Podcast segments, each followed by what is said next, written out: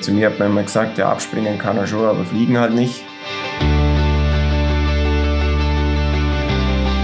Ich nenne, ich nenne den einen eigentlich bloß Batman-Helm und den anderen halt den normalen.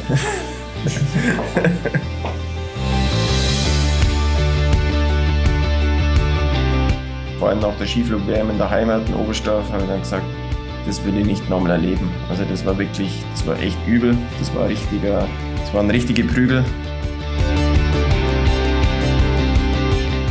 Mir sind die Oberschenkel aufgeschossen, ich war komplett hinüber. Also ich war wirklich mega hart, aber der Tag, so gut bin ich noch nie in meinem Leben gesprungen und da habe ich dann gemerkt, so, okay, das ist jetzt schon ganz schön krass eigentlich.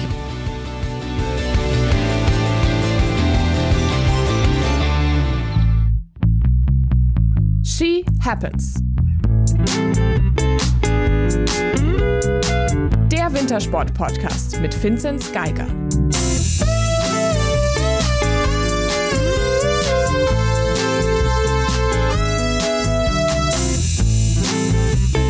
Hallo, hallo und einen wunderschönen Dienstag wünschen wir euch allen.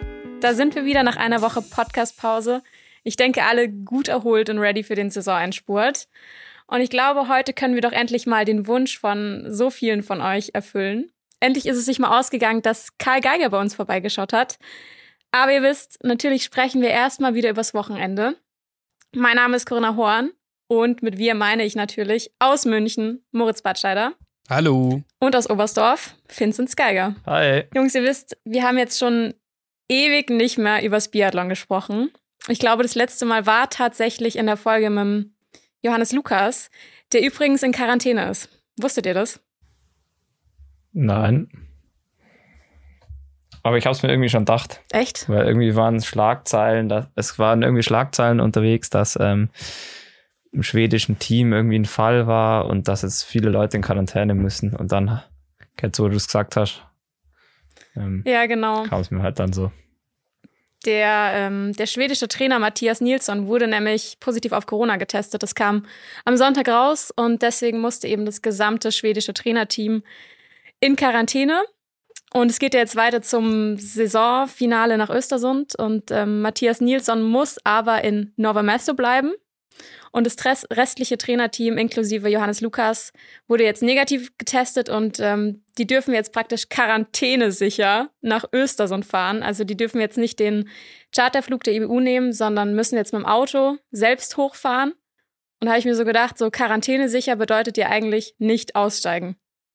Aber wie willst du das denn machen, ähm, wenn du nach Östersund fährst? Ich habe es vorher nachgeschaut, das sind 1979 Kilometer.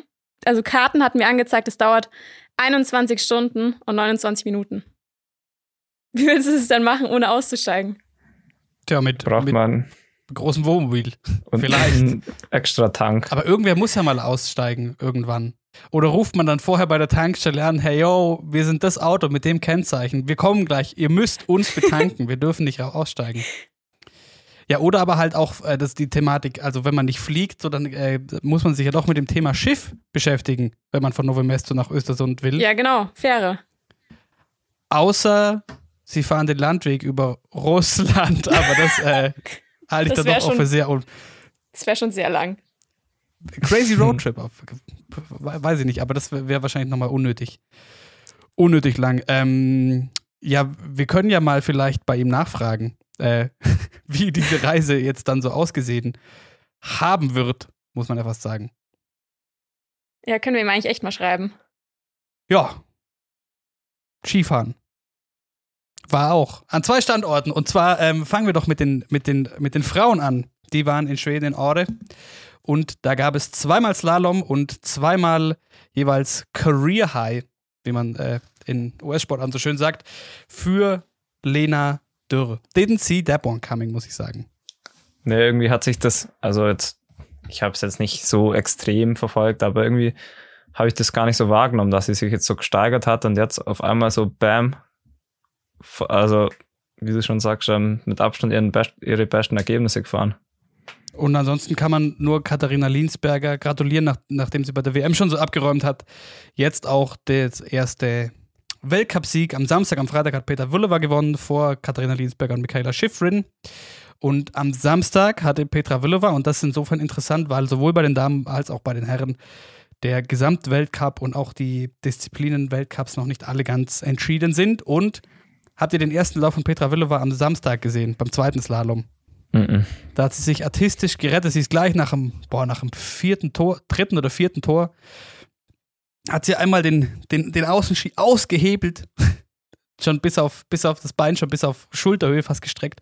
Konnte sich wieder fangen, hat ganz, ganz viel Zeit verloren, ist dann Lauf äh, Bestzeit im zweiten Durchgang noch in die Top 10 wieder gefahren, aber dadurch weg vom Fenster und eben auf dem Podest dann hinter Katharina Linsberger und Michaela Schiff und Wendy Holdner. Und insofern noch nicht alles entschieden und ähm, spannend dann noch im Finale. Und das Finale jetzt schon ab, wir müssen sagen, ab morgen. Oder Coco, morgen geht's los in der letzten Heide mit der Abfahrt. Bei den Herren wird es auch spannend und zwar der Fight um den Gesamtweltcup.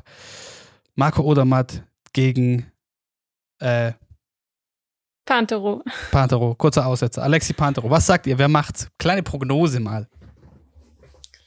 Boah, ich glaube, es ist echt wirklich ganz schwer. Ich glaube, es gibt so zwei Szenarien, dass der, der Marco Odermatt, ich glaube, wenn er seine Läufe runterbringt, dann gewinnt er. Aber ich kann es mir auch gut vorstellen bei ihm, dass er vielleicht ein bisschen zu viel will und halt ein bisschen übertreibt und dann vielleicht mal nur ausscheidet. Aber ja, ich glaube, wenn er, wenn er seine Läufe runterbringt, dann, dann, dann rockt das noch. Ja, ich muss auch sagen, ich würde es dem Pantero richtig gönnen, weil ich glaube, er hat ja auch noch nie den Gesamtweltcup gewonnen. Aber ich glaube ehrlich gesagt, dass Marco Odermatt es macht, weil Pantero irgendwie, ich weiß nicht, ich finde, der hat gestern schon so ein bisschen, so ein bisschen Nerven gezeigt, wo er dann im zweiten Lauf auch ausgeschieden ist. Deswegen, ich weiß nicht, ich glaube, Marco Odermatt macht's. Schauen wir noch kurz auf äh, das, apropos riesig, Riesenslalom am vergangenen Wochenende. Der Riesenslalom in Kranjskagora war ein, ein Fest und Marco Odermatt mit einem, mit einem unfassbaren äh, zweiten Lauf. Hat Loic Meyer, der nach dem ersten Durchgang noch geführt hat, eine Sekunde und 06 reingedrückt. Das deutsche Duo, wie die sortieren sich nach wie vor gerne nah beieinander ein. Stefan Lutz, 10. Alex Schmid Elfter, auf dem Podest eben Leuk Meyer und Stefan Brennsteiner noch, den hätte man vielleicht nicht unbedingt äh, kommen sehen. Alexi Pantero Vierter. Und dann, das Ganze ist überhaupt noch so offen, weil im Slalom Alexi Pantero ausgeschieden ist. Tat mir sehr leid in der Situation. Das war aber auch ein, ein, ein, ein wildes Rennen und eine ganz schöne, ganz schöne Schneeschlacht. Ich glaube, viele haben wenig gesehen. Ja, also der Sonntag sah schon sehr, sehr wild aus. Vor allem die, die Abstände nach dem ersten Lauf, das hat man dann eh schon gesehen. Ähm, der Sebi als 30. mit knapp vier Sekunden Rückstand. Also normalerweise sind bei den Herren ja ähm, im Slalom die Abstände so gering. Also deswegen, das war schon krass, aber der erste, äh, der zweite Lauf vom Odermatt am Samstag, das war wirklich so das Highlight des Wochenendes, fand ich. Das war einfach nur, das war so richtig, so in Hirscher-Manier war das. Einfach bei allen, der hat einfach eine andere Liga gefahren. Ich weiß nicht, ob da das, Set, das Setup vom Skibindung, ob das besser war wie bei allen anderen, weil der ist einfach, das war, das war einfach nur krank. Ja, das war wirklich unfassbar. Ich muss sagen, es ist äh, mit Sicherheit der Moment des Wochenendes. Ich würde aber noch nicht sagen, er ist mein Held des Wochenendes, weil ich habe schon einen Helden des Wochenendes. Auf den kommen wir aber noch. Nicht beim Ski Alpin. Okay. aber ja, du hast den Sebi gerade schon angesprochen. Da kann man noch äh, positiv anmerken. In die Top 20 noch gefahren auf Platz 19, Lino Strasser auf Platz 14, das Podest eben. Ein französisches Doppelpodest im Slalom. Clément Noël auch sehr, sehr stark gefahren von ihm, nachdem Victor Muffin Jean D schon gut vorgelegt hatte und auf Platz 3 der Schweizer Riese Ramon Zenhäusern. Also Ski Alpin, das wird ab morgen eben, ab Mittwoch bis Sonntag nochmal richtig interessant, was da so geht. Und auch da haben wir ja Tipps abgegeben. Und ähm, ich meine mich, dass ich glaube, wir haben mindestens zwei Panteros im Rennen. Oder war es nur einer? Bin mir nicht mehr sicher. Ja. Wir, wir zwei, äh, Coco und ich haben, glaube Aber ich glaube, wir haben keinen Ja, Odermatt ich glaube im Rennen. auch, ja. Wir haben keinen Odermatt im Rennen. Sind wir mal gespannt. Darüber äh, gibt es oder darüber gibt es nächste Woche viel zu besprechen noch. Aber so viel zum Ski Alpin. Wir können nur raten, dieses letzte Wochenende, ähm, das gibt Action. Und schon vorbei eben ist die Saison der Langläuferinnen und Langläufer. Finzi, was sagst du zur Saison der deutschen Langläuferinnen und Langläufer für den Anfang mal? Ja, also ich glaube, da hat sich von Jahr davor auf zu dem Jahr nicht so viel getan, nicht so viel verändert. Der Janosch hat ein paar Highlights gehabt bei der Tour de Ski. Aber sonst, klar, ähm, auf jeden Fall jetzt am Schluss jetzt noch Laura Gümmler. Das war wirklich, ähm, keine das hätte ich niemals erwartet, dass jetzt beim Zehner Massenstart da Vierte wird. Also das, das hat sie wahrscheinlich selber auch überrascht. Ähm, aber sonst, ja, klar. Ähm, die Hennig hatte halt ihr auch eine, eine super, super um, Tour de Ski gelaufen. Aber sonst war es im Großen und Ganzen, ja, ich glaube, so wie man es äh, sich, ähm, ja, so wie man es zu erwarten konnte. Aber hast du nicht den Eindruck, weil das ist schon was, was wo ich mir jetzt Gedanken gemacht habe im Sinne von und ich, äh, ich will auch, auch gar nicht, gar nicht, gar nicht, gar nicht, gar nicht zu schlecht reden jetzt oder so, aber weil ja schon ähm, so seit Peter Schlickenrieder auch als Bundestrainer gekommen ist, ganz klar war, so dass das Ziel ist äh, die WM in Oberstdorf. Und da stellen wir uns schon vor, dass äh, was geht. Und bei Weipen war man nicht da und ich finde verhältnismäßig auch, weil wir hatten es äh, off-air davon, nee, wir hatten es ja gerade on-air davon, in wie viel, in, in was Situationen manche, manche Athletinnen Athleten vielleicht, wo es vielleicht schnell mal heißt, äh, ja, wie scheiße läuft es denn bei euch oder bei anderen, die irgendwo vielleicht vermeintlich geschont werden, weil es immer läuft oder was auch immer. Aber bei den Langläuferinnen und Langläufern, da wurde jetzt gar nicht mehr so drüber gesprochen, ob das nicht vielleicht doch auch einfach äh, eine Enttäuschung ist, weil man einfach ein, ein großes Ziel weit verfehlt hat. Ja, ich glaube, das Ziel war sehr unrealistisch. Also, wer da jetzt erwartet hat, dass da eine Medaille rumkommt, ähm, der hat einfach keine Ahnung, der hat das nicht gesehen, dass im Langlauf da, dass sie da einfach zu weit weg sind und dass da einfach die, die großen Nationen einfach einen Schritt voraus sind und ja, also im Langlauf entwickelt sich kein Team von ein aufs andere Jahr zu einem super oder zu einem Medaillenkandidat. Also klar, es gibt Junge, wo dann aus dem Nichts kommen, ähm, mal ein Megatalent, aber das kam jetzt auch nicht auf und dass die Arrivierten, die jetzt, die sind ja alle schon länger dabei, die machen auch Schritte vorwärts, aber im Langlauf, da kann man nicht von einem aufs andere Jahr erwarten, dass man da jetzt ähm, eine Minute schneller läuft. Also ich glaube, das, das, man musste natürlich, man, klar war das Ziel, zur WM dann vielleicht eine Medaille zum Holen, aber ja, das war einfach nicht drin, meiner Meinung nach. Aber das hat Peter Schlickenrieder schon auch gesagt. Also er meinte auch, dass die ähm, WM schon sportlich gesehen schon eher eine Enttäuschung war. Aber dass er trotzdem wieder gemerkt hat, wie viel Potenzial eigentlich ähm, im deutschen Team steckt. Gerade was man eben vor der WM gesehen hat, ähm, zum Beispiel Tour de Ski oder jetzt eben nach der WM im Engadin. Dann kommen wir doch zu diesem Wochenende. Ähm, das letzte, das, das Weltcup-Finale der Langläuferinnen und Langläufer im Engadin. Und da habe ich auch wieder gleich eine Frage an euch zwei. Und zwar, ähm, aber erstmal, Nikoko, was, was, was hast du von dem, oder was hältst du von dem von dem Format, das man jetzt so gewählt hat, was es ja sehr, sehr selten gibt. Also, dass es erst ein ähm, 10-15 Kilometer Massenstart gibt und basierend darauf dann auf die lange Distanz, also 30-50, ein Verfolger.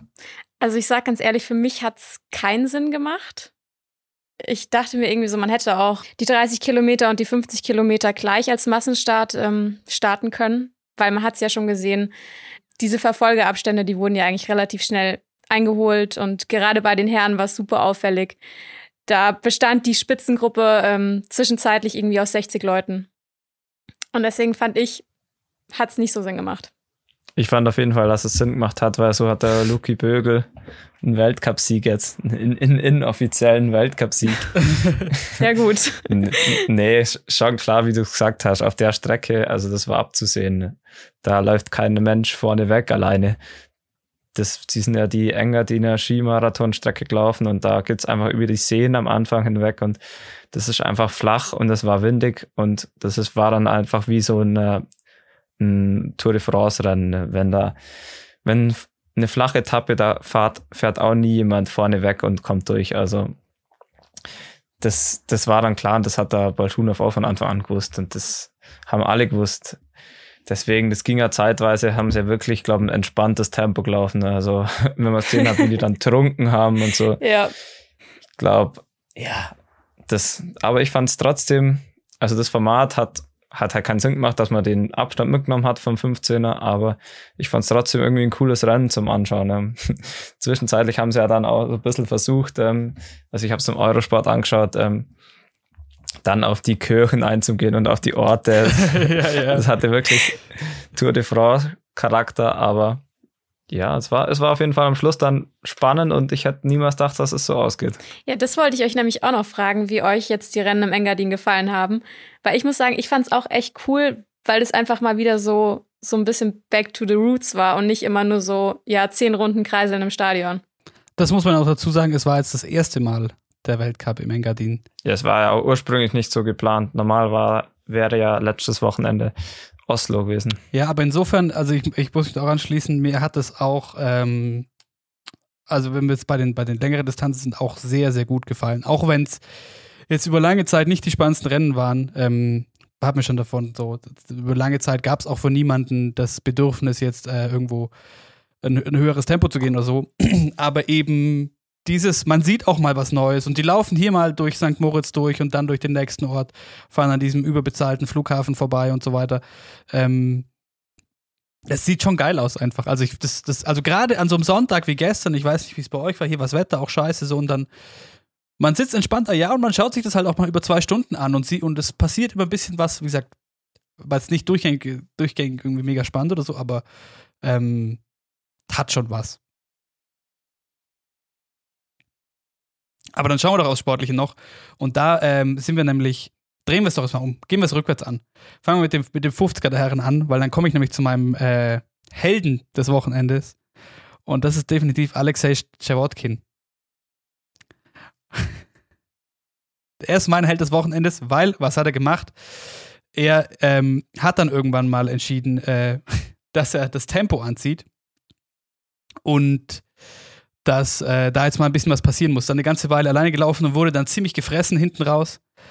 Aber da dachte ich mir, yes, Dankeschön. Danke, jetzt, jetzt passiert was. Ich muss sagen, es hat mich irgendwie so ein bisschen an die WM erinnert. Also an die Staffel. Da hat er sich das ja auch irgendwann gedacht. Hat er auch Tempo angezogen und auf einmal war er weg. Na, aber da hat er nicht mehr so lang zu gehen. Ja. Aber ähm, ihr habt es schon gesagt, einen Rennausgang, den wir jetzt so auch nicht erwartet hätten. Also gewonnen hat Simon Hexer Krüger vor Hans-Christa Holund und Jens Bührmann mit seinem ersten Weltcup-Podest. Hat mich auch gefreut, muss ich sagen. Ja, auf jeden Fall. Vor allem die, die schwedischen Herren, die haben ja echt schon länger keine Erfolge mehr gefeiert. Und das war, hat mir auch richtig gefreut. Ähm, er hat eigentlich bei der WM auch schon voll überzeugt, war top in Form. Ich habe nicht so kommen sehen und ja, hat mir auch gefreut. Und eigentlich war es krass, weil der Balschunow war ja am Tag davor wirklich brutal drauf und hat einfach mal den Massenstart dominiert. Aber dann hat man auch wieder gesehen am nächsten Tag, hey, er tut sich auch schwer. Vor allem, das war ja wirklich lange Zeit, ähm, war er hinten drin in der Gruppe und hat sich genauso erholen können. Genauso wie der Kleber. Also ich habe gedacht, am Schluss wird es wahrscheinlich auch wieder auf die zwei rauslaufen, auf einen Sprint. Aber dann wird das Tempo so anzogen, dass die zwei wirklich beide ähm, nicht mehr folgen konnten. Das war ich glaube, das hat den neutralen Zuschauer ähm, schon gefreut. Ich hätte es natürlich schon auch gerne gesehen, nochmal den, äh, den Sprint Bolschunow gegen, gegen Kläbo. Und äh, vielleicht diesmal, diesmal ohne Crash, sondern, sondern einfach ein sportlich fairer Sprint. Aber so war es natürlich auch äh, sehr actionreich. Du hast den Tag davor angesprochen, ähm, wo Bolschunow eben einfach ja, explodiert ist und äh, ich dachte mir schon auch, okay, das also er musste das jetzt auch machen irgendwie. Das erste Rennen nach diesem bitteren WM-Ausgang, ich glaube, da musste einfach ganz viel mal raus und einmal dicke Show, alles rausballern. Ähm, und äh, nach zwölf Kilometern ist er ja raus, hat die Lücke aufgerissen, hatte zwischenzeitlich über 20 Sekunden ähm, und am Ende 18 Sekunden vor Kläbo. Ich glaube, diese Ansage musste er einfach so, glaube ich, aus seiner Perspektive bringen, oder? Das war der Vortag bei den Herren und bei den Damen gab es eben einen 30 äh, Kilometer Verfolger. der unchristlich früh war, muss ich sagen. Also, das, dass das sein muss. ähm, Ja. zum Thema Zuschauerfreundlichkeit. Und den hat Hedy Weng gewonnen vor Ebba Anderson und Julia Stupak.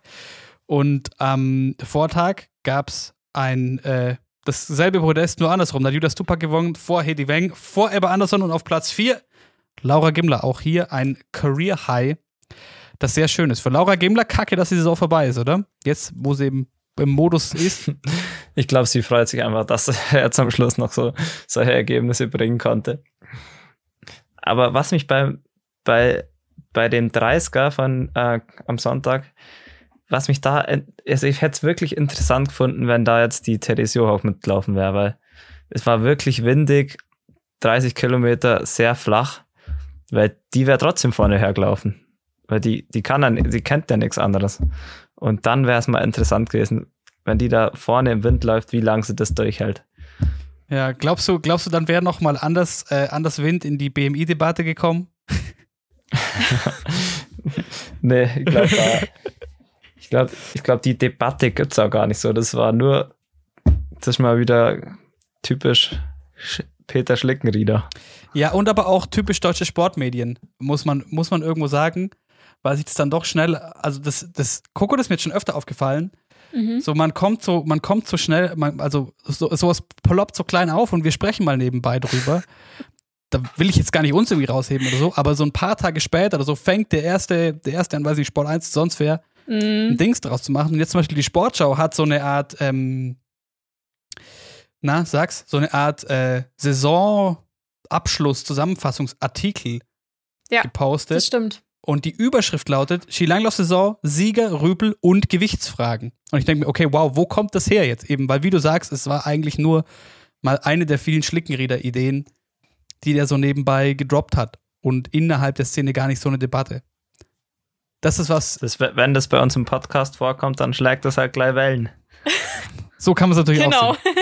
So kann man es natürlich auch sehen. Aber dann schauen wir doch auf die Gesamtsaison der Damen. Und Coco, hast du zufällig unsere Tipps da? Mhm. Nein, das haben wir jetzt voll vergessen, gell? Mhm. Dann, äh, also das- ich meine, wir haben doch eh alle gesagt, dass Therese Johaug den Gesamtweltcup gewinnt, oder nicht? Gehe ich mal stark von aus. Ja, Geh ich mal da haben wir schon mal alle. Waren wir schon mal alle falsch, würde ich sagen? Aber beim Langlauf, Ja, aber der Langlauf ist eh kacke. ja, Eigentlich. wenn die Norweger und Schweden Eben. nicht dabei waren eine Zeit lang Eben. und Finnen. Also Ja. Ich finde, da brauchen wir einen Gesamtweltcup. Der, die Tipps, die waren, Ja, die können wir uns schenken. können wir uns schenken. Puh. Ja. So, so, so leicht kann man sich aus so einer Situation retten. Aber den Gesamtweltcup gewonnen hat bei den Damen und ähm, klar, Umstände, alles nicht so cool. Aber Jessie Diggins hat gewonnen und äh, ist damit die erste Amerikanerin, US-Amerikanerin, der das gelingt und hat sich doch auch sehr gefreut. Ähm, vor Julia Stupak und Ebba Andersson. Die beste Deutsche, Katharina Hennig auf Platz 11. Und, äh, Distanz eben Jessie Diggins. Die Kugel für Sprint gab es für Anna-Maria Lampic und den Team Cup hat Schweden gewonnen. Rookie of the Year Lynn Swan. Und was man noch erwähnen kann, die Deutschen konnten sich jetzt durch starke Leistungen am Schluss, wir haben es gerade angesprochen, Laura Gimler im 10 Kilometer Massenstart, Vierte geworden. Insgesamt vier unter den Top 20. Also das ist doch auch zum Thema zufrieden sein. Ein schönes Ergebnis für den Abschluss. Also auf Platz 6 Katharina Hennig, auf Platz 10 Viktoria Karl und auf Platz 16 Pia Fink. Und Pia Fink hat im 30er ihr ein Career High rausgehauen mit Platz 7. Katharina Hennig 13. und Laura Gimbler 20. Und das hat dazu geführt, dass sie sich im Team Cup noch an, an äh, Finnland vorbeischieben konnten. Auf Platz 5. Also bei den Damen sehen wir positive Entwicklung. Auch Honorable Note vielleicht. Lisa Lohmann, die, im Feb die bei der WM schon dabei war, im Februar noch U23 Gold im Sprint gewonnen hat, äh, hat die Gesamtwertung im Continental Cup gewonnen. Also wir auf jeden Fall mal, ich würde sagen, viele positive Signale für die deutschen Damen. Sind wir gespannt, was nächstes Sehr nice. Jahr draus wird. Und bei den Herren, den Gesamtweltcup hat Alexander Bolschunow gewonnen. Punkt. Ich muss sagen, es hat mir äh, fast ein bisschen leid getan, dass äh, Federico Pellegrino noch von Platz 3 verdrängt wurde von Johannes Hörsvlog Klebo. Jetzt äh, durch das, durch das Engadin-Wochenende auf Platz 2 Ivan Jakimuschkin, der beste Deutsche hier, Lukas Bögel auf Platz 26. Engadin-Sieger der Herzen, müssen wir vielleicht nochmal dazu sagen. Und äh, Federico Pellegrino kann sich aber damit äh, trösten, dass er die Sprintkugel gewonnen hat, Team Cup hat auch Russland gewonnen, Distanz, Bolschunow eben. Und Rookie of the Year finde ich auch verdient, Hugo Lapalü. Und das war die Langlaufsaison und sie war komisch. Auf jeden Fall sehr komisch, aber ich fand sie trotzdem, die Rennen, die dann waren, ähm, ja, es waren schon irgendwie viele Hi trotzdem Highlights dabei für mich. Auch wenn es dann zwischenzeitlich auch die Tour de Ski war halt sehr, sehr komisch ohne Norwegen und Schweden und Finnland. Da fehlt halt einfach, ja, das, da fehlen einfach die, die Langlaufnationen. Aber sonst, WM war mega und also ich fand, es waren trotzdem richtig gute Rennen dabei. Ja, voll. Also ich muss auch sagen, ähm, gerade durch den Podcast habe ich Langlauf noch mal intensiver verfolgt den Winter. Ich denke, Moritz, da geht es dir wahrscheinlich genauso. Ja. Aber ähm, ich sehe es eigentlich genauso wie der Finzi. Also war schon eine gute Saison. Ja, ich muss auch sagen, ich habe tatsächlich auch so intensiver so meine, meine Liebe für diesen Sport durch diesen, durch diesen Zwang, Zwang in Anführungszeichen. Äh, ich muss mir jetzt alles für den Podcast anschauen. Echt auch wiedergefunden. Und diese, und das äh, kann man vielleicht festhalten, jetzt aus meiner Warte so, der Langlauf hat es geschafft, trotz äh, wenig Livezeit im öffentlich-rechtlichen, trotz keine Zuschauer, komischer Kalender, teilweise keine, keine Top-Nation dabei, trotzdem geschafft, dass ich wieder äh, absoluter Fan bin und mir alles sehr, sehr gerne anschaue und ähm, das finde ich persönlich sehr schön, muss ich sagen. Fast genauso schön finde ich, dass wir jetzt an dem Punkt sind, wo wir sagen können, wir haben es endlich geschafft. Wir haben endlich einen Skispringer in diesem Podcast. Und äh, bevor wir uns noch länger aufhalten, viel Spaß mit dem Interview mit Isam Karle, Karl Geiger.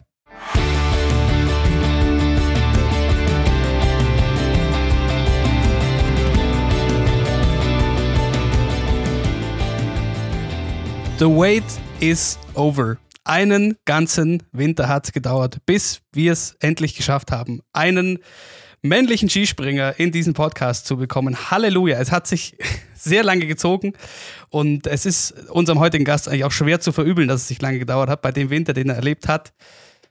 Hallo Karle. Servus, Christi. Entschuldigung, ich muss mich dafür entschuldigen. Ich habe nämlich schon einmal zugesagt gehabt war dann aber so in Unform, dass ich gesagt habe, ich muss jetzt echt alles reduzieren drumherum. Deshalb habe ich leider verschoben, aber bin froh, dass ich jetzt da bin.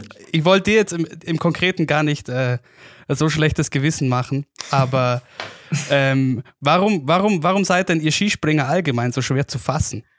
Ähm, gute Frage. Ich glaube, weil wir halt schon einen ziemlich straffen Kalender, vor allem im Winter haben. Also wir sind dann bloß nur zwei Tage daheim. Und in der Zeit muss dann mit Krafttraining, ähm, Physio, Regeneration und so echt gut schauen, dass, dass die Zeit gut nutzt. Und normalerweise, wenn man, wenn es jetzt gut läuft oder so, ist das kein Problem. Aber also in meinem Fall ist es so, wenn ich dann echt so ein bisschen ins Schwimmen komme auf der Schanze und halt dann merke, boah, jetzt, jetzt muss ich echt irgendwie das System mal ein bisschen runterfahren, dann schaue ich wirklich, dass ich drumherum alles Mögliche so gut es geht, reduziere. Aber daheim sein ist ja jetzt äh, eher ein Thema, nachdem, das, nachdem es Gott sei Dank einen kurzen Break gibt zwischen dem Saisonfinale und der WM.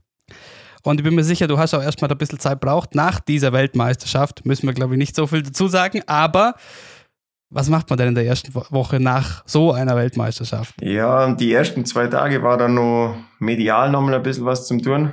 Ähm, da war ich noch bei der Abschlussfeier, dann noch beim Blickpunkt Sport, dann noch so ein paar Interviews geführt, aber die Tage drauf habe ich, wir haben dann wirklich erst mal Montag, Dienstag frei gemacht und haben am Mittwoch dann wieder zum Trainieren angefangen und da habe ich echt viel geschlafen. und du findest eigentlich, was war, was war bei dir jetzt nach der WM los? Bei mir? Ja.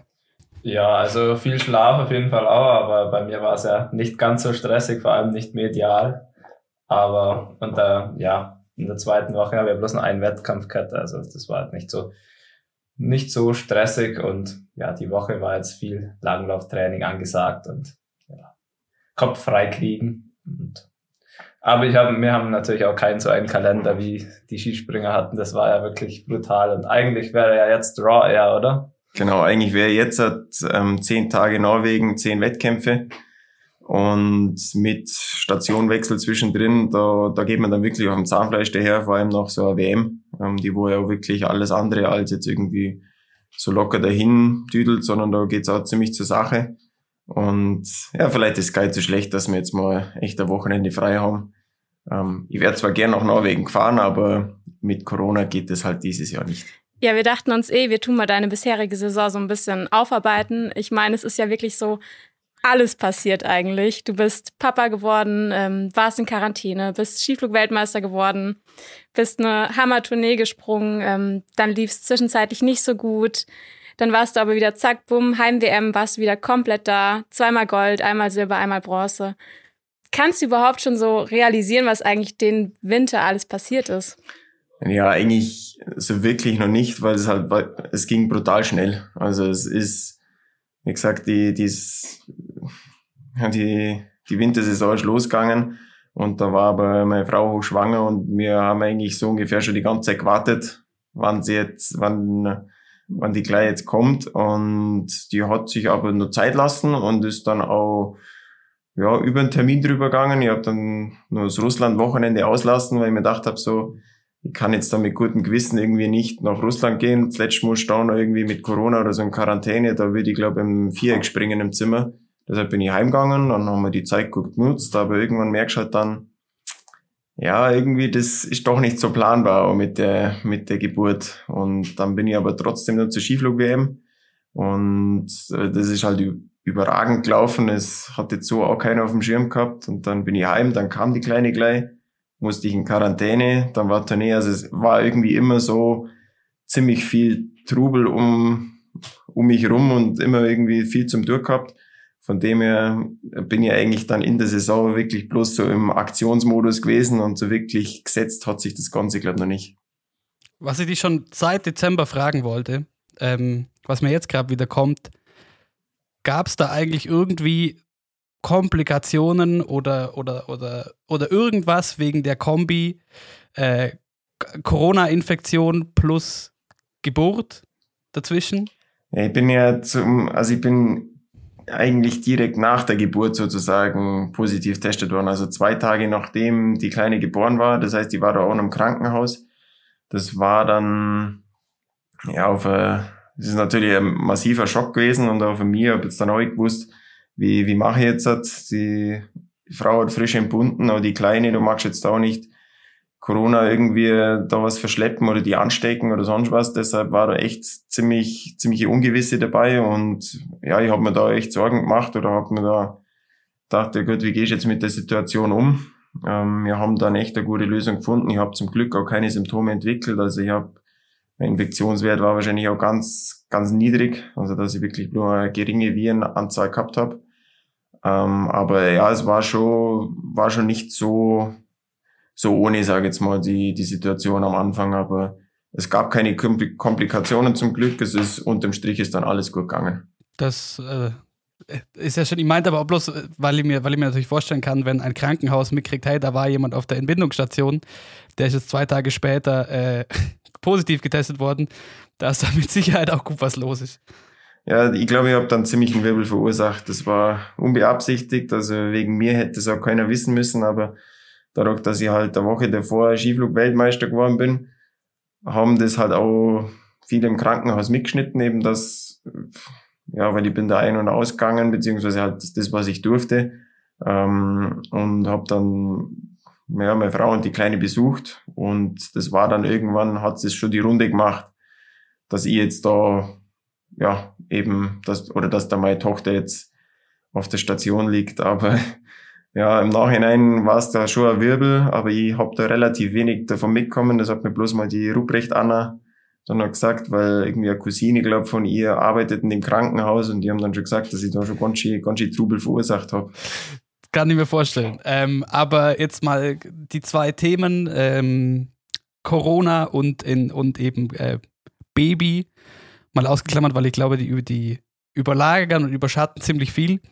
Aber was, abgesehen von diesen beiden großen, wichtigen Themen, was hat dich jetzt über diesen unfassbaren Winter hinweg am meisten beschäftigt? Ja, tatsächlich die, die Form. Also ich bin eigentlich, wenn ich das jetzt mit letztem Jahr vergleiche, da habe ich ja wirklich sehr gute Saison gehabt.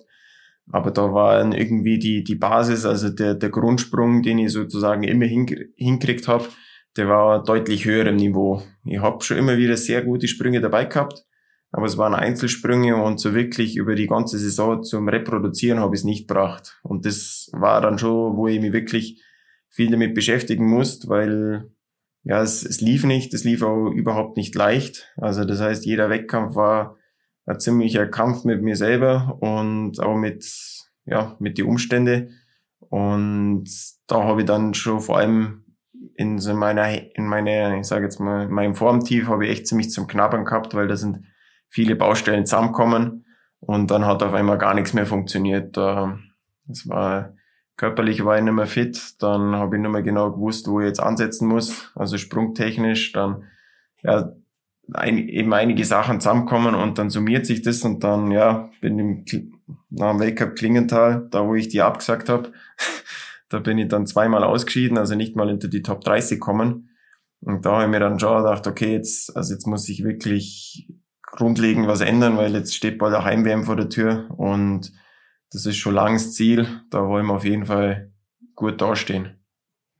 Das fand ich dann halt eigentlich auch so krass, ja. weil ähm, eigentlich war ja so die, das, also klar, also ich kenne es ja, wenn man nicht gut springt, das habe ich glaube öfters wie du sogar.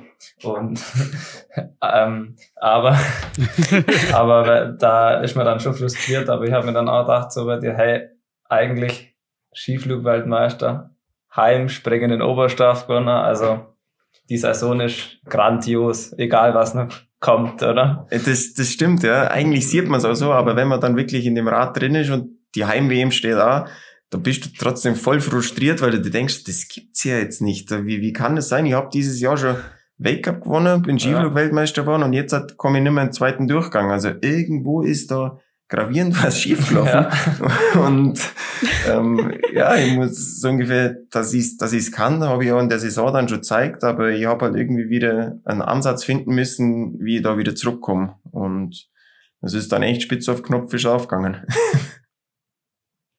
Ja, es war ja dann auch oft so, auch bei den Wettkämpfen, wo es super war, aber der WM oder dass auch die offiziellen Trainings und die Probedurchgänge waren ja jetzt oft nur, nur nicht so perfekt. Ja, das, das war, ähm, also teilweise war es ein bisschen kalkuliert, also ich bin nicht mit Absicht schlecht gesprungen, aber ja, ich habe einfach geschaut, dass ich die, die Basis vielleicht ein bisschen erhöhe, dass ich mein Gefühl vielleicht auch ein bisschen in eine Richtung sensibilisiere, wo ich dann wo ich von da wieder besser aufbauen kann, wo ich dann, wenn dann im Wettkampf, wenn dann der Startschuss geben wird, dass ich dann nochmal, ja, vielleicht das, das letzte Quäntchen draufpacken kann, aber da müssen dann die Voraussetzungen noch stimmen. Und ja, auf der Kleinschanze habe ich ehrlich gesagt aber gedacht, da habe ich mich massiv verzockt im ersten Moment, weil irgendwie habe da mehrere Sachen ausprobiert und irgendwie war ich immer zwischen Platz 10 und 15 und ich bin immer gleich weggesprungen und habe mir gedacht, aber jetzt habe ich wirklich was komplett anderes gemacht ähm, und dann habe ich, das war dann wirklich ziemlich, ziemliche Energieleistung, wie ich mir dann für einen Wettkampf herholen habe müssen. Ähm, aber das ist dann auch wirklich mit ein bisschen, bisschen zur richtigen Zeit am richtigen Ort gestanden. Da war dann auch im ersten Durchgang vor allem bei mir war es von den Bedingungen noch ein bisschen besser. Die Favoriten haben zum, ja, haben einfach einen schwächeren Sprung auspackt und dann hat sich das Blatt auf einmal so dreht, dass, dass, dass das möglich geworden ist. Hey, jetzt mal ganz doofe Frage. Nervt es dir eigentlich manchmal, dass deine Sportart so, also dass es um solche Geschichten geht, dass es so spezialisiert ist, weil ich dachte mir das eben an diesem, an, dies, an diesem Klingenthal-Wochenende auch, ähm, wo du mir abgesagt hast, ähm, so weiß ich nicht. Beim Finz natürlich sehr ähnlich, aber ich könnte mir jetzt vorstellen, im Zweifelsfall, wenn ein Sprung mal nicht läuft, im, im Training oder so, keine Ahnung, den Laufeinheit mehr Kopf frei kriegen oder weiß ich nicht, ein Fußballstürmer, der irgendwie vier Spiele das Tor nicht trifft, kann vielleicht sich irgendwo andere Erfolge äh, holen, nervt dich, dass es so spezialisiert ist, dass es immer auf, dieses, auf diesen einen kleinen Ablauf ankommt? Ähm, ja, manchmal, manchmal ist es sehr frustrierend, aber das ist ja das Schöne. Also wenn man dann wirklich wieder eine Idee findet, wo man merkt, so, wenn ich da konsequent dranbleibe und immer da weitermache, dann, dann geht's auch wieder schnell. Also wie gesagt, vor drei Wochen vor der WM bin ich noch ausgeschieden. Dass ich da dann vier Medaillen gewinnen kann, denkst du auch im ersten Moment, eigentlich, wenn die Form so weg ist, das, das ist nicht möglich. Aber das ist halt dann auch wieder das Coole, dass es halt dann doch möglich ist, wenn man wieder seine Sachen beieinander hat. Aber das ist nicht einfach und manchmal ist es sehr frustrierend, vor allem, weil man halt dann auch ja, mit ähm, die Sportart, die Anforderungen sind sehr speziell. Ähm, Und wenn man dann zu viel, ich sage jetzt mal, einen Kopf frei kriegen will, indem man drei Stunden langlaufen geht, da verliert man viel Feingefühl, viel Schnellkräftigkeit und das sollte man lieber anders machen. Deshalb ist das nicht ganz so einfach manchmal. Aber das macht ja auch aus, die Sportart, oder? Ja, das, und deshalb ist es ja auch ziemlich spannend, weil halt dann am Tag X, du kannst im Vorfeld nie wissen, wer da gewinnt. Der, der Norweger, der Granerüd, hat wirklich auf der Kleinschanze jedes, ich glaube, jeden Trainingssprung gewonnen. Und der ist dann als Vierter heimgefahren. Ähm, das geht dann, weil das halt eben so schnell geht. Und man heimgefahren ist er nicht. Bitte? Heimgefahren ist er nicht. Da muss ich die korrigigen. Ja, ist immer noch da, glaube ich, oder? Ja, er ist immer noch da. Bis morgen noch. Dann darf er wieder raus. Ja, ähm, auf jeden Fall, das, das geht dann so schnell und wenn man dann ja, einfach ein bisschen äh, Luft ranlässt, dann geht die Tür sofort auf und dann sind andere Leute da und ja, die, die lassen sich das dann auch nicht mehr nehmen. Und deshalb ist das dann ziemlich, ziemlich spannend. Das ist aber bei der Kombination auch so, wenn halt dann mal ein Sprung komplett schief geht, zwei Minuten läufst du auch nicht mehr rein. Ja. Also das ist halt dann einfach, die Voraussetzung ist halt dann, muss halbwegs dabei sein, dann kann man im Laufen, glaube ich, noch ziemlich viel holen und dann kann sich das ganze Jahr wieder drehen, aber wenn du zu weit weg bist, dann sind einfach zu viele gute Leute vorne drin, die wo dann sich das auch nicht mehr nehmen lassen. Ja, ganz genau. Das war ja das beste Beispiel mit dem Lamparter, der eigentlich die ganze Saison schon auf einem super Niveau gesprungen ist, aber halt im Laufen ist er, kann ein gutes Grundtempo, aber halt kein Zielsprint. Und wenn du halt immer vorne reinspringst, aber dann im Zielsprint wieder ab, abkocht wirst, fünfter, sechster wirst, obwohl jedes Mal eigentlich in, in einer Position warst, wo super Ausgangsposition. Aber ja, dann am Tag X bei der WM hat es halt funktioniert. Er hat den Vorsprung gehabt und im Grundtempo kann er eben laufen und dann ist er Weltmeister. Also das war jetzt, vorher hat man schon gewusst, dass er was drauf hat. Aber eben so das Quäntchen am Schluss, das, war halt auch der, der richtige Tag zur richtigen Zeit und ist saustark gesprungen und hat dann halt auch wirklich, wie du schon sagst, das Grundtempo so hochgehalten, dass halt dann auch keiner mehr hinkommen ist. Ja. Und dann brauchst du halt auch keinen Zielsprint mehr machen. Ja, ganz genau, das, das ist es. Und das war dann schon ziemlich, ziemlich clever gemacht.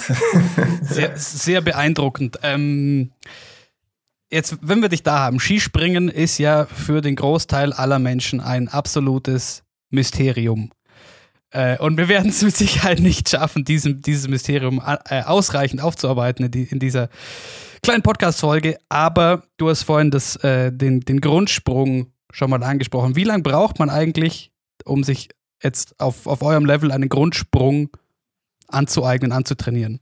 Mm, der, das ist eine never-ending Story. Also der Grundsprung, an dem wird immer gefeilscht. Ähm, der bleibt ja auch nie gleich. Da wo man sagt, den kann ich jetzt mal, dann kann ich den immer, sondern der verändert sich auch von Tag zu Tag, von Woche zu Woche und von Jahr zu Jahr. Also mein Grundsprung letztes Jahr war wahrscheinlich ein anderer wie der von vor drei Jahren und dieses Jahr ist er wieder ein bisschen anders. Die Grundkomponenten sind zwar die gleichen, aber die, die Feinheiten ändern sich und ich kann es vielleicht mal so, die, das Gefährliche beim Skispringen sind die schleichenden Prozesse. Also wenn du, sag jetzt mal, in einem Sprung bist du zu spät, einen Meter. Dann nimmst du dir im nächsten Sprung vor, früher abspringen. Okay, dann bist du im nächsten Sprung 90 Zentimeter zu spät. Dann ist schon besser, okay, aber immer noch nicht gut. Dann willst du nochmal früher, nochmal früher, nochmal früher. Irgendwann bist du bloß noch 30 Zentimeter zu spät. Auf einmal funktioniert das richtig gut. Dann machst du, ja, funktioniert das super. Nochmal früher, nochmal früher. Irgendwann triffst du den Absprung perfekt. Aber dann irgendwann fängt das Ding zum Kippen an, weil irgendwann springt man zu früh ab und denkt sich, aber wieso? Ich mache doch genau das gleiche, wie, wie ich bei den anderen Sprüngen genauso gemacht habe. Und dann auf einmal springt man zu früh ab, ohne dass man das so wirklich greifen kann oder merkt. Und die Prozesse, die gibt's halt in ganz vielen Bereichen, die wo man halt jetzt mit früh und spät ist nur relativ einfach zu merken, aber wenn der Schwerpunkt nicht passt, dann holt man sich vielleicht irgendwo eine Rückwärtsrotation durch ein Radius oder das Knie wird schärfer, der Rücken wird runter. Das sind dann so ja, Konterbewegungen, also von irgendeinem Fehler, wo man unbewusst einbaut hat, auf einmal resultierender Fehler im Flug und dann denkt man so, ja, aber wieso fliege ich denn so komisch? Muss ich da was anpacken? Dabei liegt der Fehler wo ganz anders. Und da muss man erstmal draufkommen und deshalb ist das manchmal wie verhext, wo man sich denkt, das gibt's ja nicht. Und der Grundsprung ist halt dann eigentlich so die Basis, der Sprung, den man immer abrufen kann. Und der verändert sich natürlich auch, weil man immer versucht besser zu springen und an sich arbeitet. Und ja, im Idealfall ist der Grundsprung so gut, dass man halt vorne dabei ist und vielleicht zum Wettkampf nochmal einen sehr guten Sprung irgendwo rauspacken kann. Ja, weil, also ich habe mich zum Beispiel auch gefragt, ähm, also ich bin jetzt nicht so der Skisprung-Experte, wie das halt sein kann, dass man so lange so top springt. Ich meine, du bist ja zur Tournee wirklich top gesprungen und auf einmal hat halt gar nichts mehr so wirklich zusammengepasst. Und ich habe mir auch gedacht, wie kann es denn sein, dass es so schnell geht, dass man so schnell seine Form irgendwie in Anführungszeichen verliert? Ja, das ist genau das ist ja der Punkt, wo man, wo man selber immer mit sich am Hadern ist. Aber bei mir war es jetzt so, vor allem speziell dieses Jahr, ähm, habe ich schon gewusst, dass, dass ich sehr, sehr gut springen kann. Vor allem, wenn es dann irgendwie um was geht oder wenn es dann wirklich drauf ankommt. Aber der, der Sprung war, ich sage jetzt mal, von der Bandbreite zu gering. Also das war wirklich auf Messerschneide und dann hat der richtig funktioniert. Aber dadurch, dass der auf Messerschneide ist, irgendwann kippt es und dann funktioniert es nicht mehr und dann muss man wirklich wieder an der Basis anpacken und das dauert, der Weg dauert dann länger. Also da, bis man da dann wieder wirklich hinkommt an den Sprung, der wo wirklich sehr gut funktioniert und eigentlich möchte man einen Sprung, der vielleicht auch ein bisschen bei einem nicht so perfekten Sprung, wo der noch halbwegs geht. Ähm, und das habe ich halt das ganze Jahr eigentlich nicht wirklich hinkriegt und deshalb habe ich dann ja, vor allem zu den großen Events, da habe ich mir gedacht, ja gut, jetzt egal, entweder das funktioniert jetzt oder nicht, also den Sprung sozusagen auf Messerschneide auspackt und mit einer sehr guten Vorbereitung, das kostet auch brutale Energie, also über einen langen Zeitraum halte ich das auch gar nicht durch, die Sprünge da so abzurufen. Aber ja, wenn es dann halt auf dem Punkt X funktioniert, dann ist ja auch schon gut gegangen und das war jetzt dieses Jahr einfach genial, aber auf nächstes Jahr wäre es mir schon wichtig, wenn die Basis wieder ein bisschen breiter werden könnte. Aber lag das, aber war das dann auch die Ursache dafür, weil du vorhin schon meintest, ähm, oder wir auch schon mal telefoniert haben zu dem Zeitraum, dass du zwischendurch auch, auch körperlich nicht mehr fit warst, lag das daran, dass der Sprung vorher oder das, das Finden des Sprungs vorher so ein zu, zu hoher Energieaufwand war? Das spielt sicher mit rein, ja. Also das, das Körperliche ist ja dann auch oft zuerst macht der Kopf platt und dann geht der Körper nach. Also es ist ja selten eigentlich umgekehrt, sondern irgendwann wird man dann müde im Kopf und irgendwie bringt man die Energie nicht mehr so auf. Und dann merkt man halt, wie die, wie die Schenkel auch nicht mehr so schieben. Dann ist natürlich, wenn man nicht fit ist und die Beine arbeiten nicht mehr richtig, dann ist halt auch schwierig, ich sage jetzt mal, einen richtig guten Sprung zu, zu machen, weil im Endeffekt man, man lebt vom Absprung oder zumindest ich für meinen Teil. Ähm, wenn der Absprung nicht mehr sauber ist, und kein Druck mehr ankommt, dann tue ich mir auch im Flug schwer und dann fällt mir eigentlich alles schwer. Und da kommen dann, wie gesagt, mehrere Sachen zusammen und dann auf einmal stimmt gar nichts mehr zusammen. Und da muss man dann wirklich schauen, okay, was kann ich tun zum körperlich fitter werden? Ähm, was kann ich tun zum vielleicht das Feingefühl wieder ein bisschen zum Schulen? Und so geht man dann irgendwie an die Sache ran.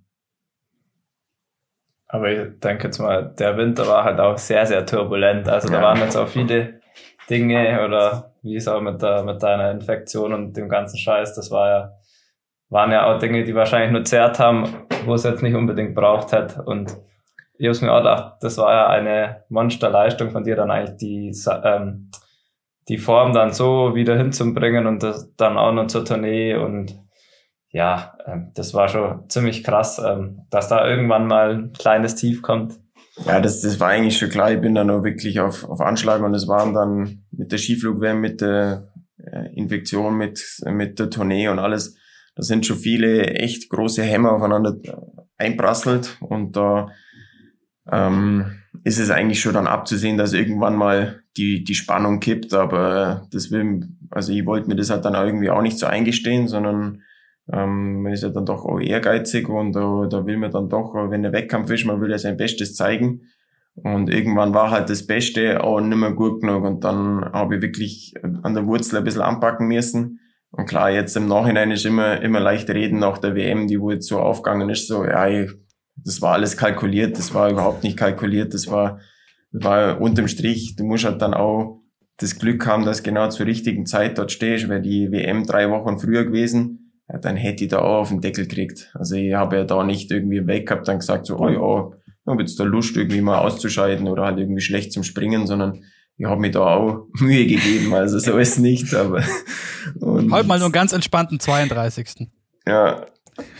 Ist total lässig eigentlich. das, zerrt, das zerrt sicher mehr wie, ja. wie der erste oder der genau. Podestplatz. Ja, gerade gerade gerade wenn es irgendwie mega kalt und mega luftig ist, dann muss man nicht nochmal dann auf und sich irgendwie das antun. genau, ja. Und deshalb ist es halt, wäre es jetzt auch vermessen von mir zum sagen, so das ist das ist genauso kalkuliert gewesen. Natürlich war äh, unterm Strich, man hat sich auf die großen Sachen vorbereitet, aber es muss halt dann auch wirklich am Tag X aufgehen. Und das ist halt nie eine Garantie. Und im Endeffekt, der Finzi hat es dann auch gemerkt, bei der WM eigentlich in einer genialen Form. Dann sind die Chancen in Oberstdorf nicht einfach. Ähm, dann finde ich vielleicht nicht ganz so, so leicht nein. Und auf einmal summieren sich die Sachen und dann bist halt eine Minute zehn hinten und dann probiert mal Heimwärm, kommt, das geht schon noch. Und dann geht sich's halt gerade so nicht auf. Das hätte auch aufgehen können. Und dann kann man sagen, so, ja, das war super, aber das ist halt, da braucht man dann halt auch wirklich am Tag X das notwendige Quäntchen Glück, dass man sagt, okay, das hat jetzt heute sollen sein. Definitiv. Ja, wir haben jetzt auch ähm, den ganzen Winter eigentlich darüber gesprochen, was ihr Skispringer eigentlich für einen unfassbar geilen Kalender habt. Also ja wirklich so ein Highlight nach dem anderen. Was ja auch für den Zuschauer mega geil ist. Und du warst ja auch super erfolgreich. Aber was ich mir so gedacht habe, ist es, war das jetzt wirklich so geil, so viele Highlights zu haben? Weil es ist ja auch super viel Stress, habe ich mir gedacht. Weißt du, was ja, ich meine? Ja, es, es war jetzt aber auch dieses Jahr, muss ich sagen, das Highlight, die Skiflug-WM, die wir eigentlich in der letzten Saison hätte stattgefunden, aber dadurch, dass die Ende März stattgefunden hätte, wurde die wegen Corona abgesagt. Also normalerweise ist die WM so ganz normal wie die Kombinierer das haben, dann das Highlight. Aber wir haben jedes Jahr noch die Tournee und grundsätzlich finde ich das schon ziemlich cool, wenn, wenn viele Highlights oder halt, wenn so große Sachen ähm, sind, weil irgendwie, da, da geht man nochmal mit, mit, der, mit der anderen Entschlossenheit hin. Und natürlich ist das straff, aber unterm Strich dafür genau trainiert man das ganze Jahr, auch dass wir so einen vollen Kalender haben, könnte man natürlich auch sagen, das ist ja mega anstrengend, aber andererseits kann man es auch so sehen, man hat halt auch viele Chancen. Also es ist, man, man kann auch wirklich, wenn dann mal ein Wochenende schief geht, okay, am nächsten Wochenende hast du eine neue Chance. Und das ist ja eigentlich das, wo, wofür man trainiert. Weil wenn man sonst nach einem Wochenende wieder fünf Wochen Pause hat, dann ist natürlich das, dann ist so ein Wake-up-Wochenende schon ein Highlight. Und so können wir halt den Wake-up-Wochenenden den Rhythmus bleiben. Das ist super cool. Ich bin da, ja, finde es auch mega cool, dass wir da so viele Wettkämpfe haben, weil, ja, wie gesagt, man hat viele Chancen und man kann sich da dann auch wirklich in einen Flow reinspringen. Und wenn dann noch die großen Events kommen, das ist zwar umfangreich, aber ich find's toll. das trainiert man ja im Sommer eigentlich, ja, oder? Also das genau. wäre bei uns das, was schade ist, dass wir dann oft lange Pausen haben im Winter. Und klar wäre es anstrengend, wenn wir noch mehr Wettkämpfe hätten, aber lieber viele Wettkämpfe und man ist dann am Limit irgendwann und dann ja. weiß man, für was man trainiert hat. Aber wenn man dann im Winter dann so vor sich hin dümpelt, man sollte auch nicht zu viel trainieren, dann, dann ist es halt auch eher ähm, schöner, wenn man dann einen Rhythmus hat. Absolut. Und wenn man halt dann merkt, okay, man ist jetzt komplett platt, dann könnte man auch noch eins auslassen. Also das kann man ja dann auch noch individuell immer wieder machen.